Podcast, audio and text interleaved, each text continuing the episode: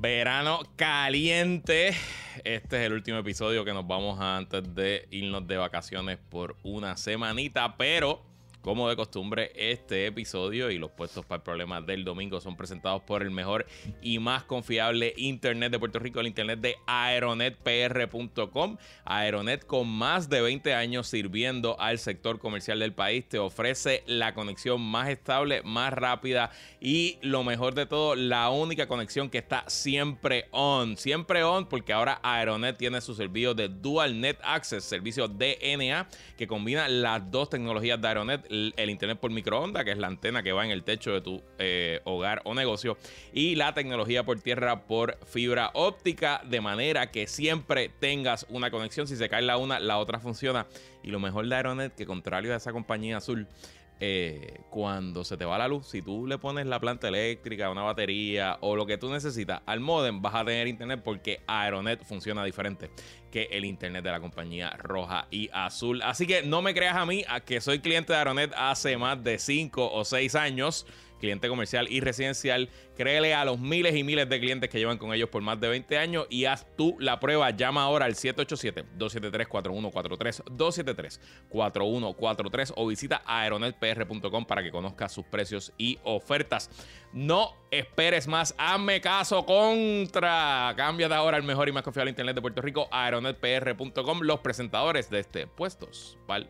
Problema bueno, ahora sí que esto es puesto para la pava de verdad, de verdad. Jonathan se fue y yo hago lo que me da la gana. Eh, está hoy sustituyendo al buen amigo Jonathan Lebrón, eh, Manuel, Manuelito de la Paja. ¿Es que te pusieron en un momento, Manuelito de la Paja, me han puesto 20 nombres, pero aquí estamos. Encantado de estar aquí sustituyendo al gran amigo Jonathan Lebrón, a quien le deseamos mucha salud y muchos deseos en esta nueva etapa de su vida. Y nada, aquí para hablar unos cuantos temas contigo. Un fin de semana Bien popular. Bien popular. Bien vamos a hablarle este fin de semana popular, pero antes, para que sepa todo nuestro público, eh, que Estefan Mateo llegó al planeta Tierra el lunes. Eh, poquito más tarde de que salimos de grabar el podcast, ya había nacido. Fue todo sin ningún tipo de complicación.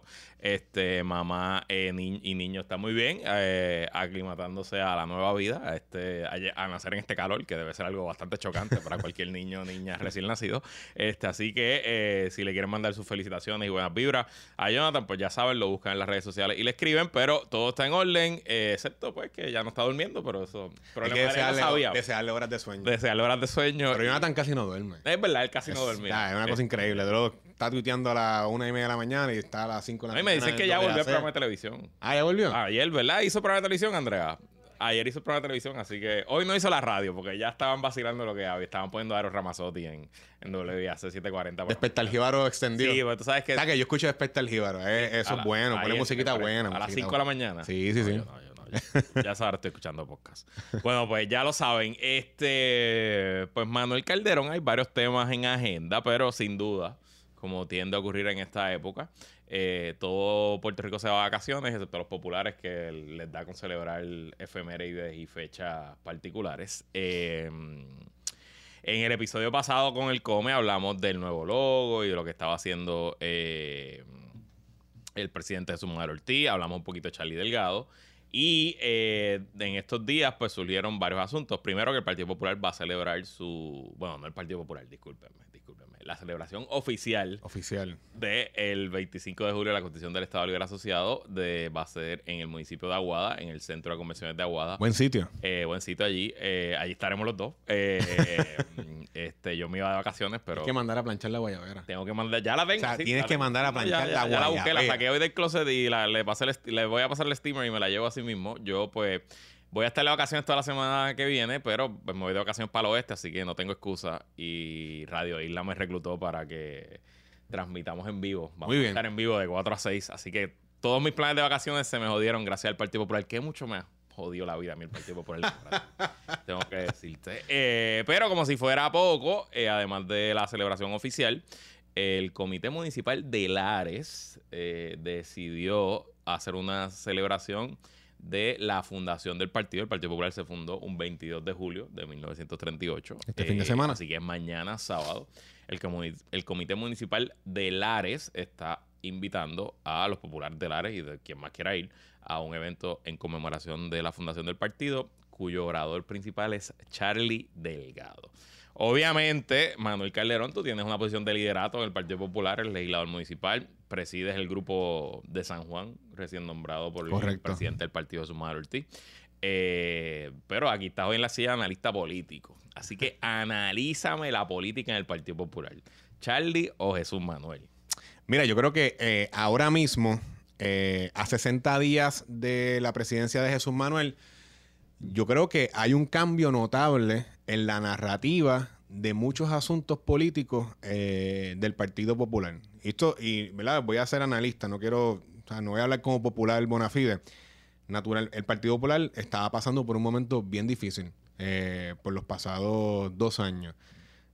Independientemente luego de la derrota de Charlie Delgado, era una elección que era para mucha gente era pan comido ganar esa elección, luego del verano del 19, luego de todo lo que sucedió, los escándalos de corrupción, el gobierno de Wanda Vázquez, la primaria que entre el PNP, pero Luis y Wanda Vázquez. Todas esas cosas, pues, daban un, un atisbo de que iba a ser una elección bastante sencilla. Varias cosas pasaron. Número uno, te lo digo que tengo que decir, el triunfo inesperado de Charlie Delgado en esa primaria. Muchas, muchos pensábamos que Eduardo Batia iba a ser, iba a ser el candidato. El pueblo popular habló, escogió a Charlie Delgado, eh, una y Charlie demostró eh, dos cosas que yo creo que eran importantísimas en aquel momento. Le logró hablar a los populares mientras la campaña de Eduardo le hablaba al público más, eh, más macro, al, elector flotante, al elector no afiliado del Partido Popular. Y Charlie logró, quizás por su particularidad de haber sido alcalde del municipio de Isabela, amarrar a ese grupo importante de populares que siempre van a sentir un cariño eh, por su figura y por, y, por, lo que, por lo que fue como alcalde, o lo que fue como vicepresidente, como candidato a la gobernación. Y, y, la realidad es que Charlie pierde por bien poco, o sea, pierde por casi 20 mil votos. Eh, es una elección eh, complicada para el Partido Popular en muchos escenarios, incluyendo San Juan, incluyendo las zonas metropolitanas, los cascos más urbanos en todo Puerto Rico. Y a pesar de eso, pues eh, eh, queda todavía algo. No, tengo que reconocerlo, de una gente que siente, eh, ¿verdad? que se, le prende la llama del fuego popular cuando, cuando lo ven a él. Y eso pues hay que reconocerlo. No podemos subestimar ni sacarle la ecuación política a la figura de Charlie Delgado. Charlie tiene oportunidad para eh, hacer un rebranding, para hacer un, montar una historia diferente, de reconocer si se equivocó en unos temas, si se, si se, si se equivocó en la manera como comunicó algunas cosas. Naturalmente, el asunto de la perspectiva de género va a estar eh, sobre la mesa. Ya le ha hecho expresiones. Eh, un poco tratando de, de, cambiar la narrativa de lo que dijo, lo que no dijo. Yo creo que todavía le falta, pero eso es espacio eh, para mejorar. Y claramente es el vicepresidente del Partido Popular. Eh, recordemos que el amigo Ángel Mato lo iba a retar. Luego Ángel Mato se va a dirigir la campaña de Luis Javier Hernández para la presidencia del partido y pues se queda abierto el espacio de Charlie Delgado como vicepresidente del partido. El hecho de que lo hayan invitado a Lares, eh, Lares siempre fue uno de los sitios más favorables para Charlie. Su familia de Lares. Él nació en Lares y se crió en Lares. De ahí es que viene el lazo de los que era primo lejano de Carmen Yulín. No sé si tú recuerdas que hubo algo de eso en algún ah, momento. Yulín tiene también familia en Lares y de por ahí es que es en los lazos familiares. Y pues hay que ver. Yo creo que eh, analizando el anuncio de Charlie está destiempo. Destiempo en el sentido de que eh, yo no siento que haya caído como que ya tenemos por fin una persona diferente. Porque creo que todavía Jesús Manuel tiene algo de ese brillo de, de, con un carro con los plásticos puestos todavía. Ok.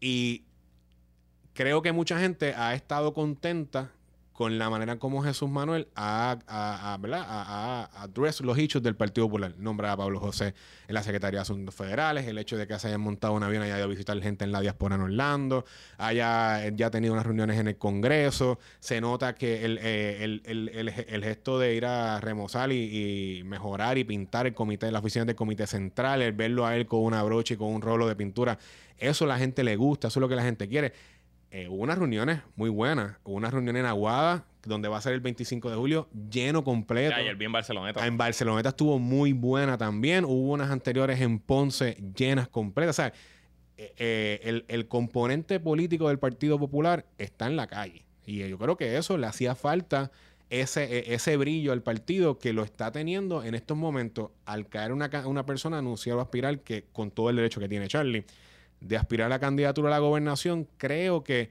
en este momento me parece que todavía es un poquito temprano, eh, claramente porque su principal rival, vamos a hablar claro, o sea, Jesús Manuel, si todo le sale bien y, lo, y lo sigue haciendo como va, va a ser un candidato a la gobernación del Partido Popular, eso va a pasar. O sea, yo creo que eh, no podemos descartarlo tampoco así. Y lo que muchos populares están diciendo también es que ante una eventual primaria candente, de mucho dinero, de mucha tiraera, que se nota que va a ser una, una primaria caliente en el PNP, el Partido Popular quizás lo más sagaz que pueda hacer es cerrar el fila detrás de un candidato en diciembre, que el PNP tenga su primaria entre Jennifer González y Pedro Pierluisi, que se digan hasta el mes que van a morir y nosotros cerrar detrás de un candidato, detrás de un candidato, haciendo la campaña, hablándole al país, hablándole al partido más grande que tiene Puerto Rico, que es el de los no afiliados, y lograr recobrar y, ganar con un 38, un 37% de las elecciones. ¿Y qué te dicen tus populares de San Juan eh, después del anuncio de Charlie? O sea, ¿por dónde ves, por dónde ves eh, los partidarios? Yo creo que eh, los populares en San Juan, la gran mayoría no quieren esta primaria. no quieren una primaria, y no quiero sonar como los, de Pedro Pierluisi. Las primarias van a pasar y tienen que, y yo creo que las primarias son importantes y son buenas, pero muchos populares estaban en la idea. ¿Tú te acuerdas cuando se hablaba de la primaria aquella entre Héctor Ferrer y Pablo José? Que hubo este pacto de la paz y Héctor le echó atrás. De hecho, que Jesús Manuel fue el que intervino. Los populares estaban más contentos que nada al saber de que dos candidatos eh, muy buenos, dos jóvenes con mucho talento, con mucho futuro dentro del Partido Popular, pues habían decidido eh, cada cual aspirar a unas posiciones diferentes. Pablo José sigue su camino a la candidatura a comisionado residente, que le va muy bien. Héctor Ferrer su candidatura en la Cámara, que también le va muy bien y creo que es necesario para retener esas mayorías en Cámara, eh, en la Cámara de Representantes. Así que eh, esos populares estaban contentos. Eh, Charlie ya había dicho que iba a aspirar al Senado. Se lo había dicho a Jonathan en otras entrevistas. Creo que a Rubén Sánchez se lo dijo en un momento también. Y lo estaba diciendo en privado hasta dos semanas antes del anuncio. Sí, eso, eso, eso era. Él iba para el Senado. y la gente entendía, mira, puede aspirar al Senado. De hecho, se hablaba incluso el, binomio con el portavoz de la mayoría del Senado, eh, con el amigo eh, Javier Aponte Dalmau, eh, era un poco también porque pues se estaba perfilando de que Javier, el portavoz de la mayoría del Senado, y Charlie pues estaban buscando la manera de garantizar una mayoría en el Senado de Puerto Rico.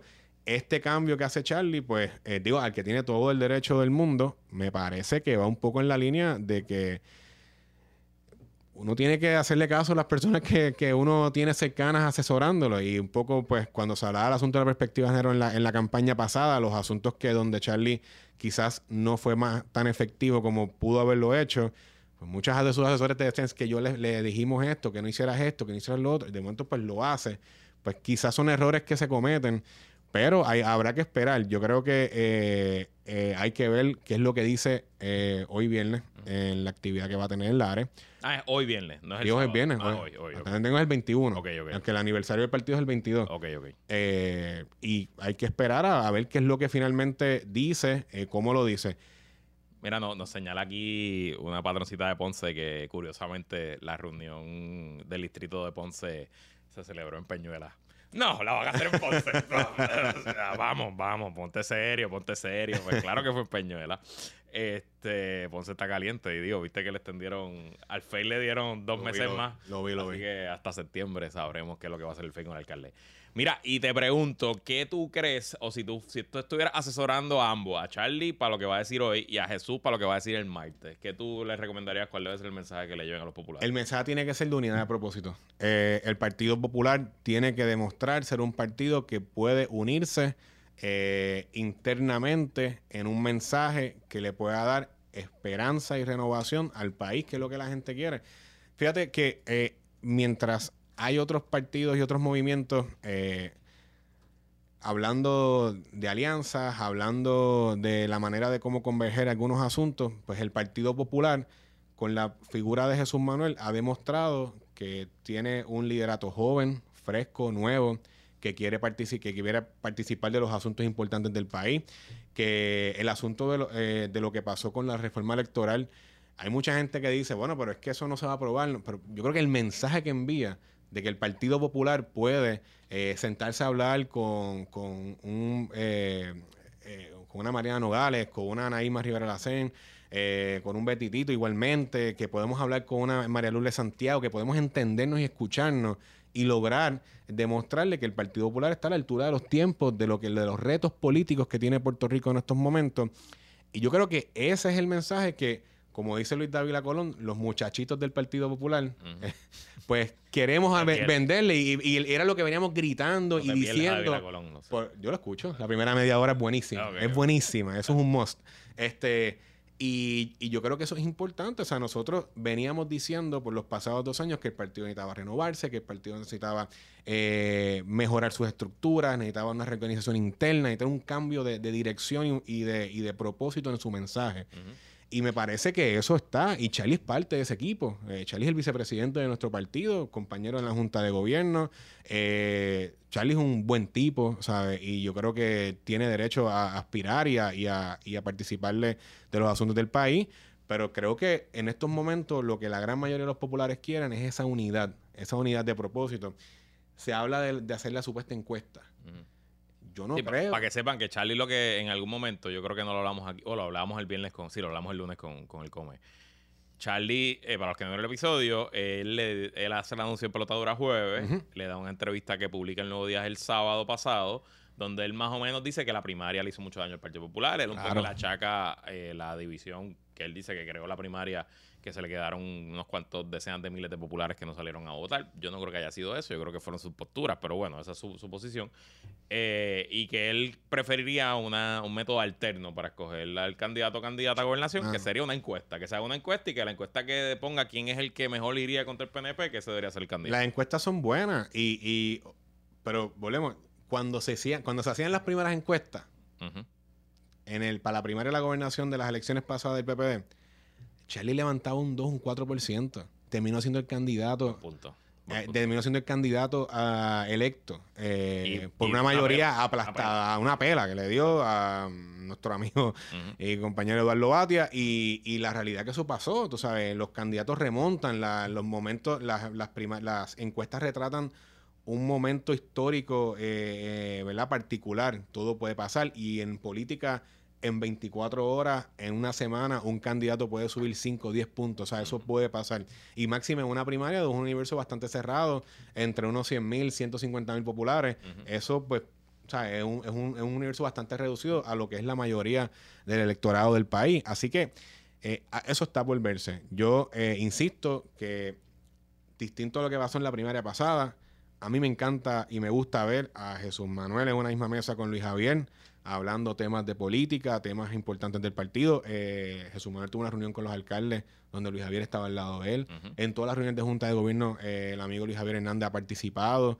Eh, yo creo que Luis Javier igualmente es un líder importante para nuestro partido. él logró dibujar en el imaginario de mucha gente, de muchos populares, una figura quizás de lo que la gente estaba buscando en ese momento histórico. La, manera en cómo se da esa primaria, con un margen tan cerrado, pues claramente es un líder importante que, que no se puede descartar. Así que Todas esas cosas están. Yo creo que en el, en el sobre el tablero de, caras y de figuras del liderato del Partido Popular, pues claramente Jesús Manuel, Luis Javier, eh, Pablo José Héctor Ferrer, eh, claramente Charlie Delgado también está por el medio. O sea, no, son, son figuras que, habrá que esperar cómo se, cómo se materializa eh, esos anuncios que han dicho y toda esta discusión que se ha dado por los pasados tres meses ya para noviembre el nuevo día va a sacar encuestas, saldrán esos nombres a relucir eh, y más o menos la cosa va, va encajando. Hay que ver lo que Juan Zaragoza finalmente decide hacer.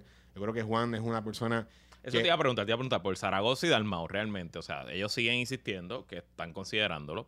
Eh, yo te, te, doy por bueno tu, tu impresión de que los populares no quieren primaria, yo sigo creyendo que una primaria es buena. Y siento en el sentido de que le puso un petardo a ambos. Y fue de lo que yo le mandé. Mi mensaje es su Manuel cuando Charlie, mira, te pusieron un petardo, así que tienes que, tienes que, tú sabes, no, no, no. El, el, el tempo de los eventos yo creo que va a aumentar eh, antes de de lo que ocurría naturalmente. Este, eso tiene varias cosas positivas. Digo, lo negativo es que aumenta las divisiones, las, peleas internas, etcétera. Pero lo positivo es, por ejemplo, la cobertura de prensa. Nosotros llevamos ya 20 minutos aquí hablando de este tema, que probablemente si no si Charlie no se hubiera tirado, estaríamos hablando de otra cosa. Claro. Y eso pues le quita cobertura a otro lado. eh, claro, el PNP va a tener su primaria tóxica eh, nuclear, eso también. Dura. Pero pues los medios tienen X tiempo para hablar y si se está hablando de las primarias, pues no se está hablando de otras cosas. Eh, se levanta dinero, se practica. Jesús Manuel técnicamente lleva en campaña desde enero porque tuvo que hacer campaña para ser presidente del partido, tuvo un mes y medio de descanso siendo presidente y ya de nuevo está en campaña. Eh, igual Charlie, pero ¿hay espacio para un Juan, eh, José Luis Dalmado, para Juan Zaragoza en este, en este baile? Claro que sí. Eh, Juan Zaragoza proyecta algo que, que a mucho, a la gran mayoría del electorado de Puerto Rico, el electorado de 60 años o más, eh, está buscando una figura seria, un contable, un profesional, una persona pausada, una persona madura. Y eso pues claramente tiene su, espacio en la política. Juan Zaragoza ha sido un gran senador. O sea, un gran senador y una persona que le suma mucho a su delegación eh, una persona inteligente que conoce todos estos temas eh, de contribuciones, de, del recaudo del IBU, conoce el Departamento de Hacienda, todo lo, que el, asunto de la Ley 22, el, Código de Rentas Internas, la Ley 60 completa.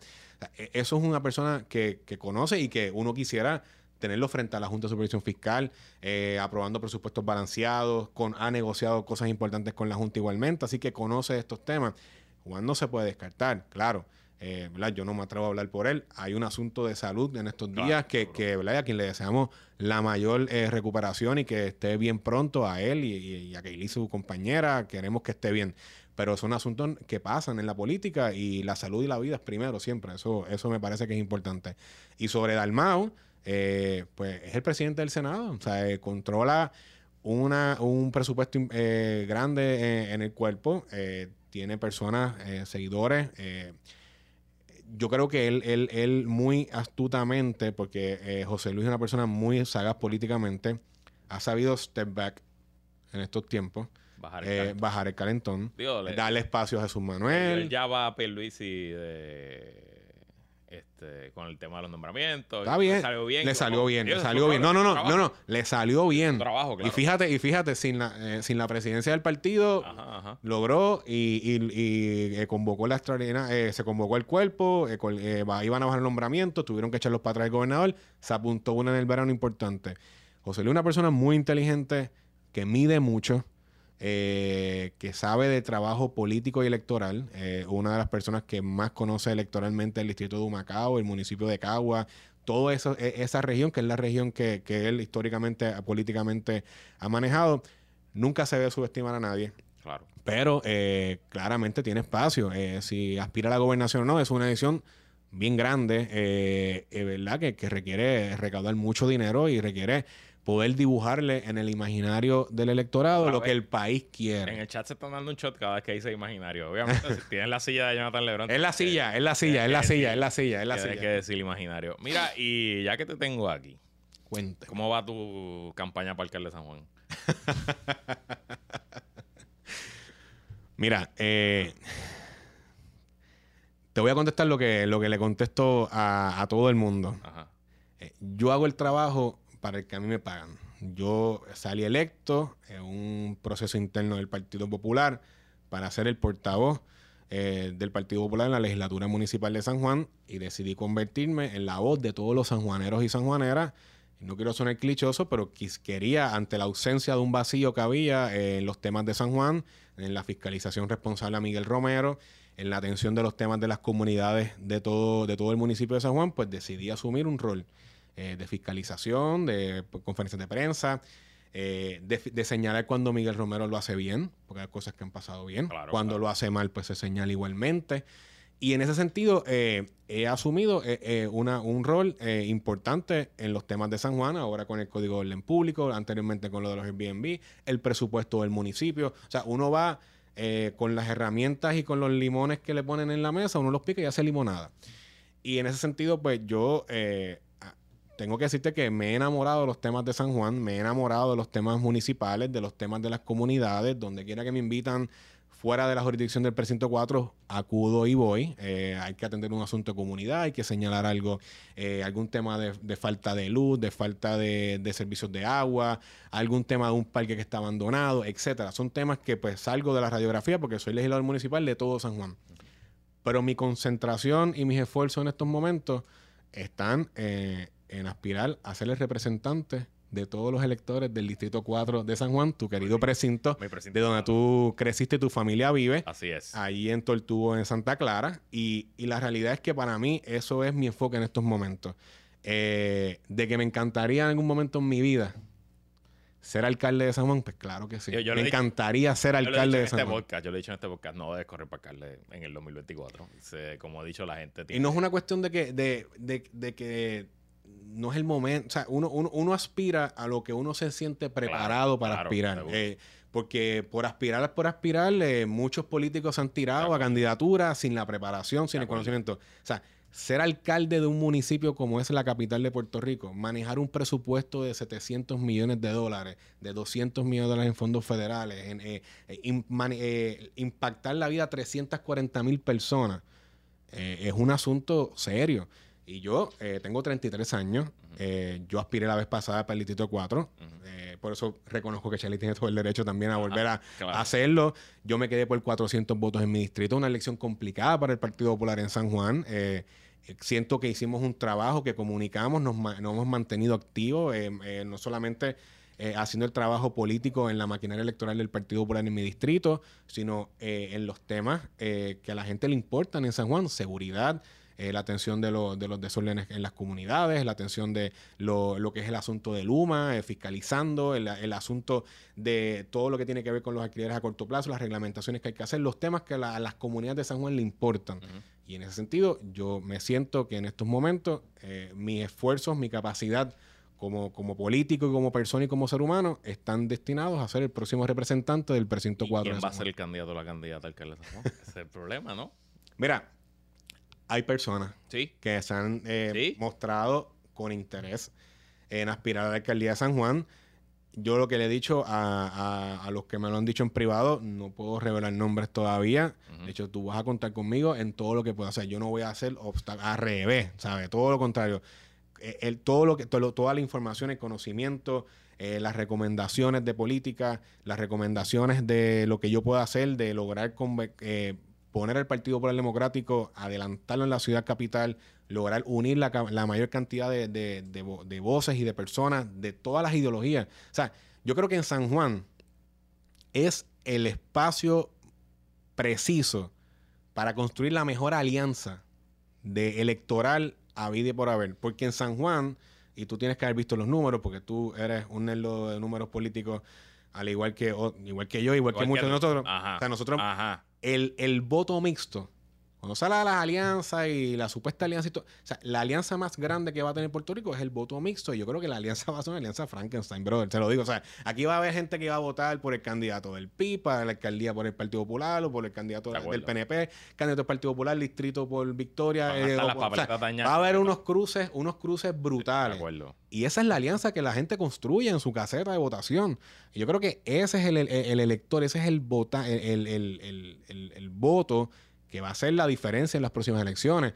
Y nosotros tenemos que garantizarnos como, como partido en la ciudad capital de presentar las mejores voces con las mejores eh, ideas más frescas, más jóvenes, más novedosas, que puedan atender los problemas de la ciudad capital, los temas de seguridad, los temas de, de falta de alumbrado, los temas de asuntos en los parques, los temas eh, de asuntos eh, de salud, de los asuntos de nuestros envejecientes. Mira, el problema, y lo acabo de ver en un video que, que subió el nuevo día, el asunto de las aceras en San Juan. O sea, se siguen breando y eso es bueno, hacía falta brea, eso no, no nadie lo puede negar.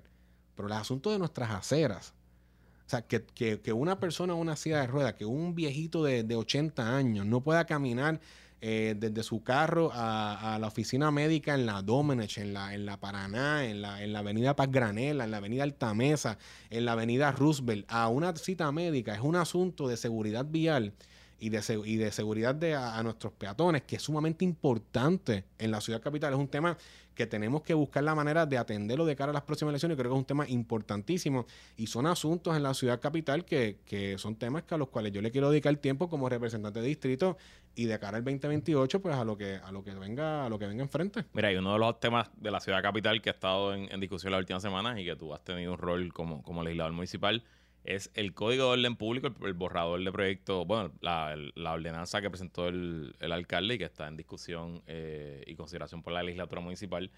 Esencialmente, ordenanza municipal que prohibiría la venta de alcohol en toda la ciudad capital eh, desde las 12 de la noche de lunes a, de lunes a viernes. No, de lunes a jueves hasta la 1 de la mañana y de viernes a domingo hasta las 2 de la, mañana. Exacto. Eh, tú has tomado turnos, he visto los videos en Facebook esencialmente te mostraste originalmente escéptico a la idea. ¿Qué, es lo último? ¿Qué está pasando con...? Mira, eh, el Código de Orden Público yo creo que es una medida que es importante y que hace falta para garantizarle orden y estabilidad a las comunidades de San Juan.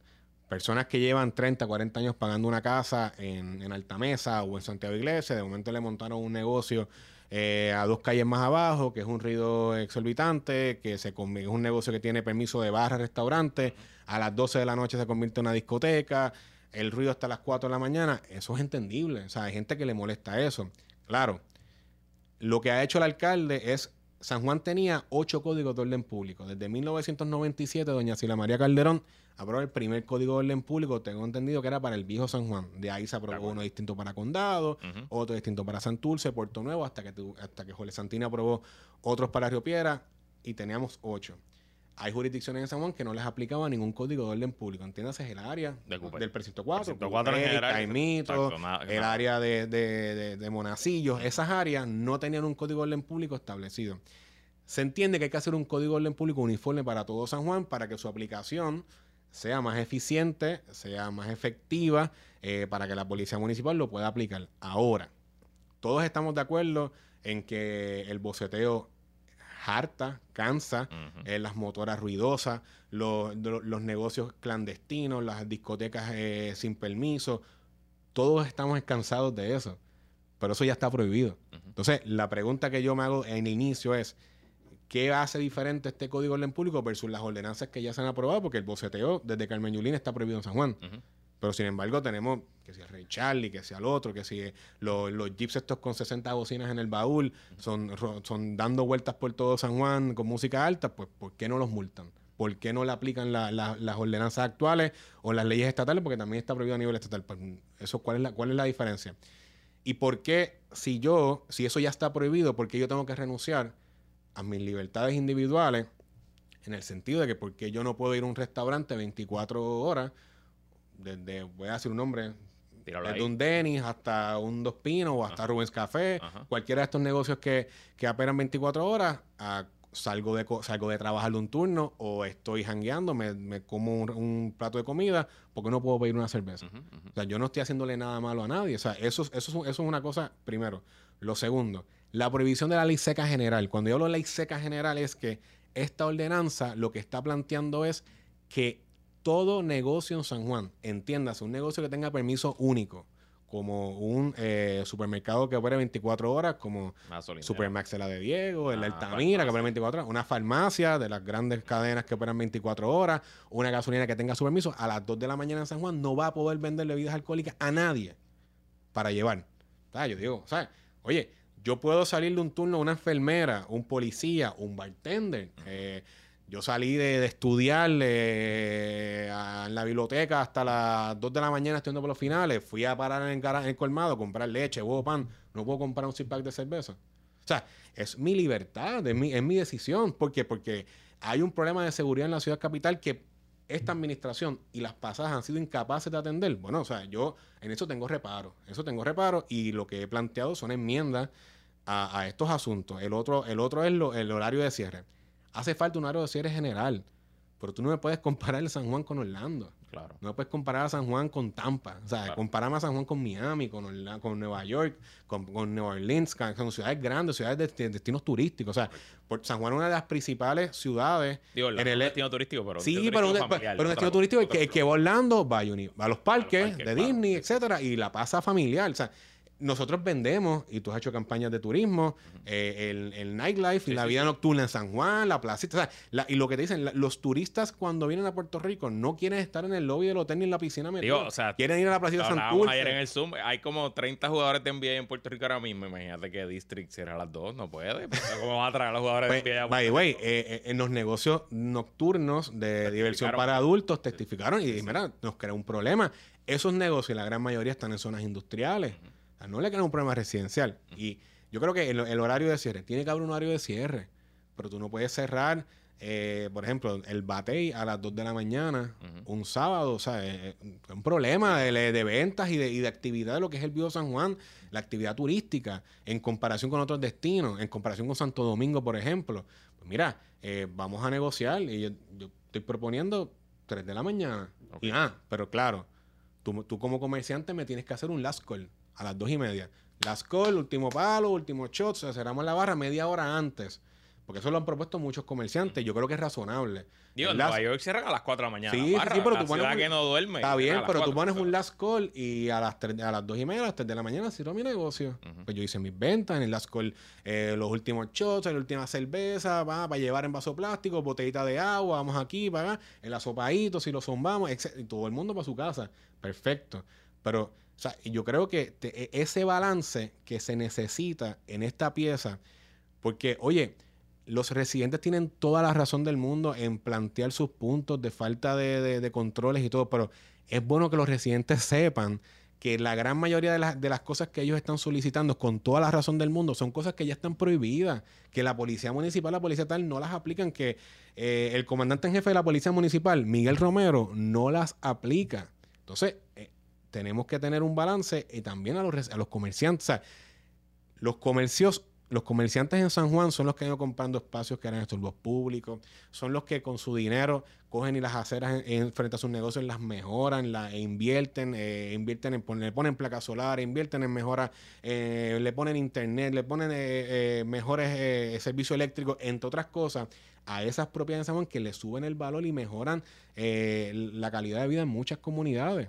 Yo veo bastante claro por dónde va tu. Y yo creo que es importante que haya ese balance reconociendo que San Juan, San Juan no debe ser una ciudad aburrida. De acuerdo. Ni no debe ser una ciudad cerrada. De acuerdo, O siempre. sea, San Juan se merece más de lo que Y tiene si ahora mismo. uno- o sea, hay áreas que se están convirtiendo y que están eh, alterando la comunidad, pues eso se va a atender a comunidad a comunidad. Pero la zona turística es la zona turística. Claro. Eh, el atractivo de la vida social en San Juan es uno de sus. O sea, muchos turistas vienen para eso. Y además, hay un tema de demanda. el turista que viene a Puerto Rico quiere la experiencia puertorriqueña. Correcto. Quiere escuchar Bad Bunny en la Claro. placita Santurce, quiere ir a la calle Serra. Hay un tema de oferta y demanda también. Claro. El jangueo se va a mudar a Isla Verde, se va a mudar a Bayamón, se va a mudar a otro sitio. Ah, by the way, eso es otra. En Bayamón se aplicó la ley seca esta general. La actividad electiva en Bayamón no ha bajado. Correcto. Eh, en Caguas tampoco, o sea, en Carolina tampoco, o sea, la- la- los municipios cercanos a San Juan, porque ese es, ese es el argumento. Ah, que como los, los municipios cercanos cierran más temprano, se vienen a San Juan janguear. Pero es que las actividades delictivas en Carolina, en Caguas, en Gurabo, en las zonas policíacas de esos respectivos municipios, ha aumentado o se ha sostenido.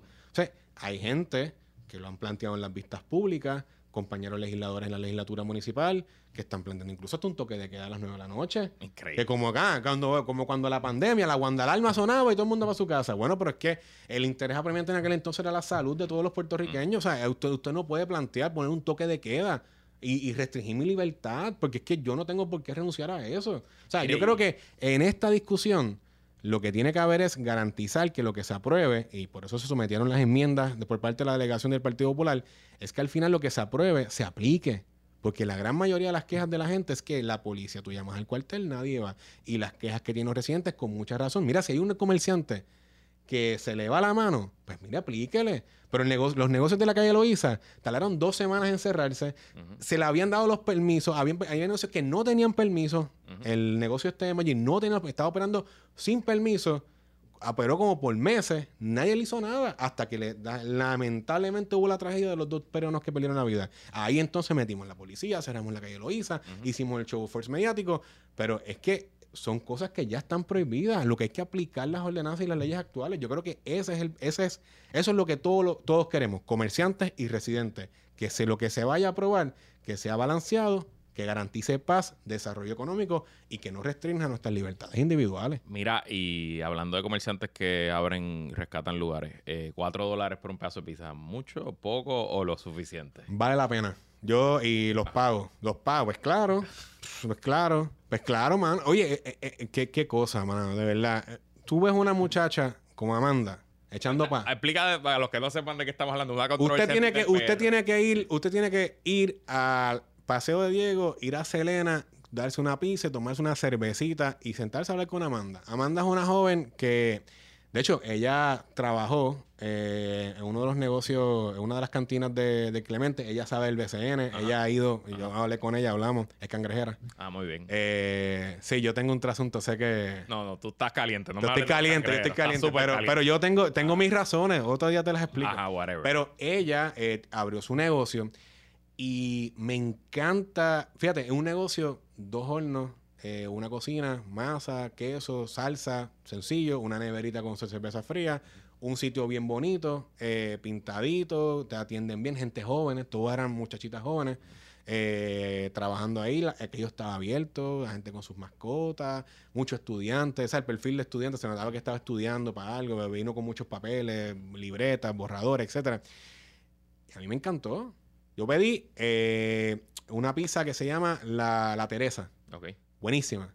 Me la tomé con una alhambra bien fría. eh, fui con Albelo.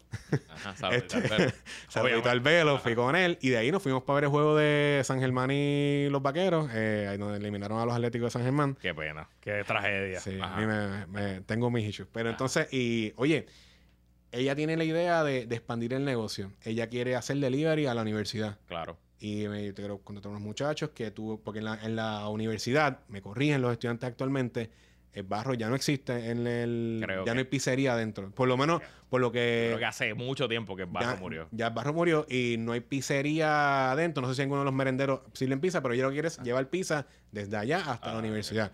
A mí me parece formidable. Formidable y súper chulo. Así que eh, usted deje la pelea tuitera, eh, deje de estar cayéndole encima a la gente que están desplazando, porque no están desplazando a nadie, porque ahí no había nada. vacío, estaba Ah, ahí está, al, al frente de Serena está el letrero antiguo de Capri. Mi hermano, yo fui a Capri. La última vez yo fui al Capri del Paseo Diego, yo tenía como 7, 8 años. Fui con mami solamente por un back to school a comprar tijeras, pegas, eh, materiales para la escuela. Y aquello está vacío. O sea, y me parece que lo que Yo- se y está en esa ahí- esquinita están pasando más cosas. No es solo Selena. Hay, otra, hay, otra- hay otras cosas. Hay un barbero. Hay un barbero bien nítido de estos hipsters de donde ajá. te vas a decirme un Y traguito, de te hecho, afeitan. y creo que vale como 40 pesos el recorte. Pero, mano, eh, tiene su y yo público. nos recortamos, vale 20. No, 20. Eh, Pepe, Saludos a Pepe. Sí, saludos a Pepe. Man- Manolito. Yo tengo que ir, estoy, estoy, estoy, estoy pa- Sí. Pero, mano, está, está chulo y yo creo que eso lo- son muchos jóvenes eh, los que están emprendiendo, los que están apostando por establecer sus negocios. Este, el caso de esta, de esta joven, ella trabajó para muchos cantinas en muchos negocios, conoció el negocio de la cocina y decidió hacer el de ella y le va muy bien. Y yo creo que como ella deben haber 60, 80 más en el Paseo de Diego. Pues, Manuel, eh, estuvo muy interesante esta conversión, esta conversación sobre PPD y San Juan. Eh, vamos a ir a la pausa. Cuando regresemos, vamos a hablar un poquito de eh, más detalles que salieron esta semana sobre la investigación que está haciendo la IRS eh, sobre la ley 22 y un poquito de lo que está pasando en la delegación chiqui estadista. Este, pero antes, y antes de ir a los patroncitos y a la pausa, les recuerdo que ahora mismo está abierta el formulario para que se unan a la bancada PPP de los cangrejeros de Santurce del béisbol. Estamos comprando los abonos bien temprano porque hay una oferta ahora mismo de eh, Early Bird que el abono de toda la temporada 20 juegos son 325 dólares. Este, ahora mismo vas a patreon.com, diagonal puestos para el problema, aunque no seas patroncito, está abierto el enlace, lo vas a ver y te apuntas. Eh, vamos a cerrar el registro el 30 de julio porque el 31 voy a comprar todas las taquillas. Ahora mismo tenemos ya a 12 personas apuntadas. Este, el año pasado fuimos 16, así que estamos ahí cerquita de ser más. Eh, en el béisbol se pasa brutal, igual que en el básquet. Obviamente es otra atmósfera, es al aire libre, es en las navidades, es otro flow, pero la pasamos brutal también. Así que ya lo sabes, patreon.com, diagonal puestos para el problema y te apuntas. Y bueno, este PPP es traído por nuestros favoritos, nuestros patroncitos originales que llevan con nosotros. Ya se cumplen tres años de la existencia del Patreon Armería Gutiérrez en Arecibo, tu armería y club de tiro patroncito que te recuerda que no solo puedes hacer los trámites para sacar tu licencia eh, allí en la armería, sino que ahora, con los cambios de la ley de armas de Puerto Rico, se puede ir al club de tiro a practicar sin ni siquiera tener licencia. Así que si te interesa aprender o simplemente pasar un rato cuando estés por la zona de Arecibo, comunícate con la Armería Gutiérrez al 787-878-2995, 878-2995 o chequealos en Facebook como Armería Gutiérrez. Y también este puesto para el problema es traído por nuestro amigo Luis Figarela de Matrix Patent Agency. Luis Figarela es un agente de patentes registrado en la oficina de patentes y trademark de los Estados Unidos. Y él se dedica a lo que esencialmente haría también un abogado de patente, lo que es el prosecution, es solicitar la patente. Obviamente trabaja contigo antes, te ayuda con, el proceso de la solicitud, eh, llenar los papeles como Dios manda, someterlo y negociar con los oficiales eh, de la Oficina de Patentes de los Estados Unidos para que se proteja tu invención. Este, Luis lleva trabajando en patentes desde el 2006 y tiene sobre 160 patentes tramitadas y emitidas para múltiples clientes, incluyendo 50 para clientes en Puerto Rico. Así que si lo estás pensando, si eres inventor o tienes una idea de negocio, comunícate con Luis de Matrix Patent Agency al 603-557-8420, 603-557-8420. Escríbele un correo electrónico a luis.mxpatent.com, luis.mxpatent.com o síguelos en Twitter, eh, síguelo en Twitter como arroba figarela. Y bueno, de regreso a Puestos para el Problema. Esta semana, Manuel ya habíamos hablado y de hecho Jonathan trajo información interesante sobre la investigación que está haciendo el IRS sobre los ley 22 en Puerto Rico en el hace dos episodios atrás y con todo de que el IRS venía reclutando personal en Puerto Rico, eh, CPA, abogados, que todo apuntaba que es como parte de esta investigación. Eh, y bueno, un patroncito me escribió para darme más eh, contexto de cómo es que estas personas que reciben el beneficio del ley 22 la cagan. Y como es relativamente sencillo para la IRS encontrarlo. Y él lo escribe aquí, mira, eh, pues yo soy CPA y abogado y trabajé muchos años en firmas nacionales. Y el asunto no es tanto si están los 183 días en Puerto Rico. Recuerden que básicamente uno de los tests que te dan el, el, beneficio, pues tú te mudas a Puerto Rico y tienes que estar por lo menos la mitad del año, 183 días viviendo en el país. Él dice, el problema no es, no es eso, es que no cumplen con las tres pruebas necesarias para ser un residente bona fide de Puerto Rico. Las tres reglas son una, prueba de presencia, los famosos 183 días. Dos, prueba de conexión más cercana, en inglés Closer, Connection Test. Y tres, el Tax Home Test. Ellos por lo general cumplen con la prueba presencial, pero se caen en las otras dos. Por ejemplo, la prueba de conexión más cercana requiere que tú tengas conexiones más cercanas a Puerto Rico que a Estados Unidos. ¿Qué pasa? Muchos de ellos compran una casa en, Puerto Rico, están 183 días, pero dejan a sus esposas, esposos, a sus hijos, hijas en Estados Unidos, mantienen su círculo de amistades en Estados Unidos y relaciones con la comunidad allá. Están en la iglesia allá, los nenes están los Boy Scouts allá. Este, en la escuela estudian allá. Los estudian allá, los donativos los hacen a charities de allá. No, no hay eh, movimiento, no, no, son parte de la comunidad en Puerto Rico esa ahí fallan. Igualmente, incumple con el Tax Home Test porque se quedan generando ingresos principalmente de fuentes de Estados Unidos cuando debe ser de fuentes de Puerto Rico. Estas tres pruebas las estableció el IRS y si te fijas, lo que busca es determinar si realmente te mudaste de Estados Unidos a uno de sus territorios, en este caso. De hecho, que, uno de esos tres puntos, el tercero, producto de ello, el tema que hablamos antes de la pausa, en el BCN. Estás viendo que los piratas de quebradilla, los eh, Mets de Guaynabo, no Assad. Eh, los cangreros. Es la exportación. Sí, la exportación, pero eh, los cangreros de Santurce igualmente. O sea, y es, es, necesario eh, tú invertir capital y generar ingresos también y ganancias eh, en actividad local en el territorio donde tú estás eh, repartiendo tus ganancias. O sea, en el caso de, de los 22. Así que yo creo que, volvemos, no, aquí no aplica ninguna eh, excepción de nada, ¿sabes? Eh, yo creo en la ley 22, creo que es un activo importante para Puerto Rico, que se debe enmendar, que se debe mirar, que se tienen que fiscalizar, pues claro que sí. Y el que la hizo la paga. Hay actualmente como 5.000 decretos, de los cuales como 2.500, 3.000 están activos.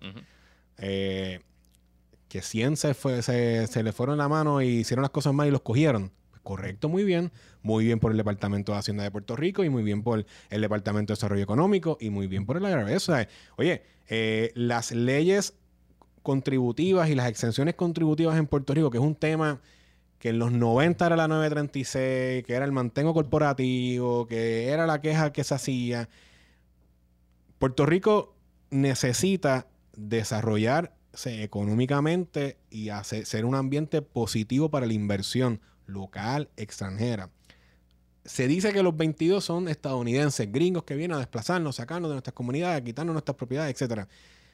Primero que eso es falso. Hay muchos ley 22 que eran puertorriqueños que se fueron a los Estados Unidos que están regresando ahora con el decreto. Mucho eh, europeo, mucho latinoamericano. El otro día conocí un venezolano que, que era ley 22, estaba ahí comprando propiedades, invirtiendo su, su capital en Puerto Rico. O sea, que eh, el hecho de que segmentarle que esto es exclusivamente los estadounidenses, los americanos que están beneficiando de esto, esto no es totalmente correcto. Ah, la mayoría son americanos, pues claro, la principal economía del mundo, el, el imperio más grande del mundo en estos momentos, los Estados Unidos, para ellos es más fácil mudarse a Puerto Rico, aplicar a, la ley 21 en Puerto Rico, porque el ecosistema económico son las mismas reglas, las mismas leyes que le aplican a, Nueva York, a California, a la Florida, con la exención de que en Puerto Rico pagan un 0% por las ganancias de capital eh, cuando eh, se aplican y se acojan a este decreto en Puerto Rico. Habiendo dicho eso, eh, yo entiendo que aquí me, es motivo para continuar el análisis de cómo se enmienda la ley para que siga funcionando y se siga amoldeando. La ley se aprueba originalmente en el 2011-2012. ¿sabe? Eh, le ha traído cosas buenas a Puerto Rico, le ha traído cosas negativas, se ha ido acoplando, se ha ido moldeando. El Senado tiene un proyecto ahora mismo radicado de Juan Zaragoza y Tomás Rivera Chats, eh, un proyecto bipartita, para hacerle unas enmiendas. Creo que una de las cosas que Juan Zaragoza está pidiendo es eh, garantizar la fomentar más la creación de empleos, no solamente entre eh, que te recorta la grama, el piscinero, sino garantizar eso mismo, uno de los, uno de los requisitos que el, activo de capital que tú pones en Puerto Rico y lo que tú vayas a invertir promueva una actividad de desarrollo económico y de creación de empleo más favorable para el país. Eh, yo creo que eso está bien. O sea, esta gente paga CRIM, pagan luz, pagan agua, eh, tú sabes, pagan eh, la gran mayoría de los impuestos, pagan el IBU, pagan la gran mayoría de impuestos que todos tú y yo pagamos o que cualquier comerciante puertorriqueño sin el decreto paga. y yo creo que eso es bueno también fijarlo. y creo que, volvemos, Puerto Rico no tiene un pozo de petróleo. Puerto Rico no tiene uno, una extensión territorial eh, enorme para eh, tener un granero eh, de exportar alimentos como Ucrania o como el sur de los Estados Unidos. nosotros lo que, lo que podemos brindar como activo económico más allá de nuestro gran capital humano, nuestros recursos humanos, nuestra mano de obra, más allá de, las gran, de, de, lo, de, lo, positivo que Puerto Rico sea parte de los Estados Unidos y le aplican leyes que, de protección a negocios que le aplican a los Estados Unidos, pues son las excepciones contributivas. Máxime cuando el tema de la luz en Puerto Rico es sumamente caro, no recurrente, ineficiente, como ha demostrado en este verano eh, tanto Luma como Genera, pues la realidad es que una de las cosas que Puerto Rico puede ofrecer para activo económico y desarrollo económico, pues son las excepciones contributivas. Las tenía bajo la 936. En los 90, eh, gran parte del sector estadista y del PNP entendía que eso no era compatible con la estadidad. hicieron todo lo posible por sacarlas. Yo creo que en los 90 era una gran... Puerto Rico era una bonanza económica eh, producto de, esa, esas farmacéuticas que llegaron a finales de los 80, en los 80 y en los 90. Y al, final, si queremos que Puerto Rico sea un Estado próspero federado o una república independiente próspera o una relación de asociación eh, desarrollada con los Estados Unidos próspera, necesitamos desarrollo económico. Y estas son las herramientas que Puerto Rico puede darle al desarrollo económico en el país. Y yo creo que, claro, como siempre, ahí va a haber uno o dos que se les va a ir la mano y van a hacer las cosas mal. Pues que el IRS y el Departamento de Hacienda y el Departamento de Desarrollo Económico le quiten los decretos, los eh, fiscalicen. Esencialmente, como esto me lo dijo alguien ayer, eh, yo creo que fue en el Zoom, me dice, pues papá, es que la ley 22 tiene que ser, tiene que incluir que te mudes para a vivir aquí el calentamiento. Eso puede ser un requisito. O sea, que te mudes a vivir el calentamiento. Sí, o sea, es el requisito, no puede ser. Son 184, son 364 días al año. Tienes que, pues. tienes que vivir aquí. Sube a 200. Y, tienes que mudar a tus hijos para acá y, pasar la vida acá. Yo, honestamente, me, me yo me opongo a la parte de individuo. Me parece que es esencialmente el incentivo a quien ha traído a PR no son el tipo de personas que uno quisiera que regrese a Puerto Rico. A mí, yo soy completamente fan de la parte de exportación de servicios. Full, buenísimo. Y yo creo que la parte de exportación de servicios, en, en gran medida, hay sectores de la economía. No es que no es que ha creado 100 mil empleos, no, pero hay 10, 15, 20 mil empleos hoy en Puerto Rico que sin la parte de exportación. Y entre la 20 y la 22, vamos 44 mil empleos. Una cosa es, la, no somos para que la otra genera más empleo, porque claro, porque es más, exportación. Y, la, y en la parte de exportación de servicios, los boricuas podemos entrar en igualdad de condiciones. Claro. De hecho, aquí al frente hay un edificio, una compañía se llama Red Ventures, que compró un edificio entero que estaba abandonado, que tiene 8 pisos. El dueño es boricua, es un boricua que se llama Riquelía. Él no se ha mudado a Puerto Rico, él no ha recibido ley 22, pero tiene 500 empleados ahí al frente, tú sabes. Y son empleos buenos, de, claro. de, buen pago, de alta tecnología, empleos del futuro. Y, en parte, pues yo siento un poco que se demoniza una cosa con la otra. Pero por otro lado, yo creo que el costo realmente aquí no es necesariamente si son buenos o no los que llegan o más, es que eh, los demócratas de Nueva York están molestitos. Claro, Chuck Schumer, Nidia Velázquez, están molestos. Claro. ese corillo, pues allá Ellos quieren poder, que ellos paguen, pero lo paguen allá y que Claro. inviertan allá. Claro, claro. Claro. Y pues un poco, este, eh, siempre, nunca va a dejar de ser irónico que esta ley la haya hecho un gobernador estadista. Eh, Que se aprovechó de la autonomía fiscal del Estado Eso- libre asociado. es para la pava, pero gobernador que fue secretario de Desarrollo Económico cuando se eliminó la 936. Que no podemos olvidar eso tampoco. Luis Fortuño fue director de turismo primero y después secretario de Desarrollo Económico cuando se quitó la 936 y que él luego como gobernador eh, haya eh, sido la persona que creó esto. Bueno, pues es interesante y para que vea las vueltas que da la política. Y ya para despedirnos, eh, hay drama en el chiquiestadismo. Eh, Mayita, Meléndez, Mayita Meléndez renunció esta semana y Le deseamos mucha salud. le deseamos mucha salud a, a la exalcaldesa de Ponce. Obviamente, más allá de las diferencias eh, políticas, pues Claro. no quiere lo mejor para ella y para, para su familia. Y eh, con razón, renunció con razón. Obviamente, la salud es primero. Eh, la premisa desquiciada, nuestra favorita Elizabeth Torres, eh, sigue luchando su puesto en los tribunales. Ella está suspendida, esperando a que sea final y firme su expulsión, eh, según la solicitud del Departamento de Justicia. Pero ella va al apelativo y de ahí al Supremo, y eso le tomará un par de meses. El martes en Radio Isla, eh, después de que grabáramos aquí, Carmelo Ríos dijo que no se debe celebrar una elección especial para llenar las vacantes. Pero el miércoles, El gobernador. el gobernador Ah. y el jueves, la comisionada residente, Uh, o sea, y Diego, los dos, dicen, no, no, vamos para la elección especial, vamos a llenar las dos vacantes. ¿Qué rayos está pasando en el PNP con este asunto? que yo, por lo menos lo que yo creo es que la gran mayoría del liderato del PNP eh, se está dando cuenta, o sea, Carmelo, yo puedo tener mi diferencia con él porque Carmelo está en la calle, o sea, él, el secretario general, conoce, o sea, sabe que esto no le está dejando ni un tipo positivo de nada, ni ha adelantado nada a la estadidad. De hecho, muchos estadistas serios, cada vez más estadistas que te dicen, yo soy estadista, no PNP, eh, te dicen que eso es un chiste. Mi hermano, tú sabes, no, no, no están logrando absolutamente nada y, y, y da, da mucho que desear las expresiones, lo que hacen. De hecho, producto de ello, en otro podcast, en Siempre el Lunes, Ajá, nuestra amiga Marisol, cuando vio las, de- las ponencias en la ONU ajá, ajá. de estos muchachos, dije, mira, esto me dio ganas de ser popular.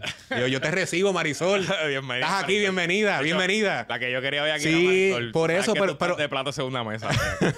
Pero la realidad es que eh, eh, esas cosas, pues, en, en un sector del estadismo en, en Puerto Rico, que, que es proamericano, que quieren la unión permanente, que quieren acceso a los Estados Unidos, dice, coño, tú sabes, esto no, esto no, esto no nos está dando nada positivo. Y yo creo que Carmelo va por ahí. Ahora, eh, a Pierluisi y a Jennifer, pues la están viendo desde el punto de vista de vamos a, vamos a, vamos a guayarnos. Ujú, ujú. Y yo pongo mis dos candidatos, tú pones los dos tuyos. Sí, esto- yo creo que eso es lo que va. Esto es lo que hay aquí, Eso es lo que va. Y ella, y Jennifer va a querer, eso, esto es, o sea, un proxy a la primaria. Full, full, full. Y yo pongo mis dos candidatos, yo pongo a X y Y, tú pones a Y y Z y vamos a competir. A ver quién sale. Eso mismo. Así mismo es que que yo lo veo también. Y es como una un fogueo intramural Claro. antes de la candidatura real y la, y la campaña real. Como las Olimpiadas de la URSS y, la, y los Estados Unidos. Y en la, 80. eh, tus compañeros PNP en la legislatura municipal, ¿qué te hablan de esta primaria o no hablan de ese tema?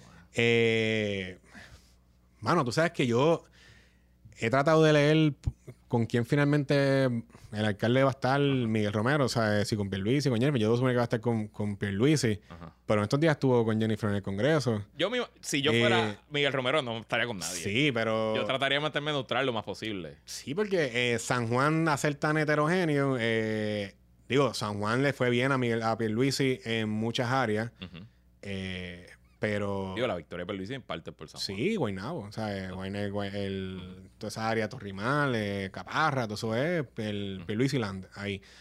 Pero más allá de... Pero Diego también le Pero Diego tiene su... ella es de sí, Ella es del precinto 4. Ella es de Precinto 4, ella es de University... Ella es de, ella es de, eh, de Villanevares. Exacto, Villanueva. De hecho, yo cuando Villanevar era parte del precinto 4, caminé y fui frente a la casa de Jennifer González, tu familia todavía vive ahí, en Nevarito, que eso es el cantito de Villanevares, que queda del, al otro lado del expreso, al lado del Centro Médico. Es un- Ok. Dos calles. Ok. Un- que las dividió la servidumbre acondicionada del expreso para allá, para los tiempos que lo hicieron, los 40 los 50.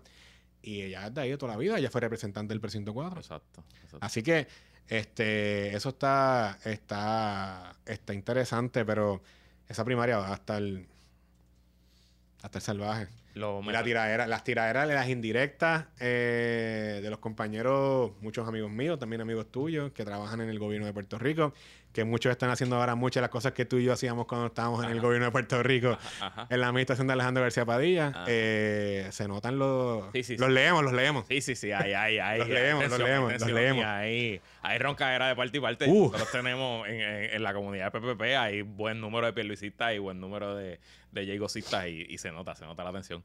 Lo- Yo insisto, mucha gente está dándola por ganada ya, ¿verdad? Yo estoy analizando esto desde, desde Ajá. el, desde el otro lado de la cancha. Yo no subestimo al gobernador. Yo tampoco. su capacidad de recaudar, Yo tampoco. su capacidad de... Es el gobernador de Puerto Rico, el poder de la- del, del trono de la fortaleza.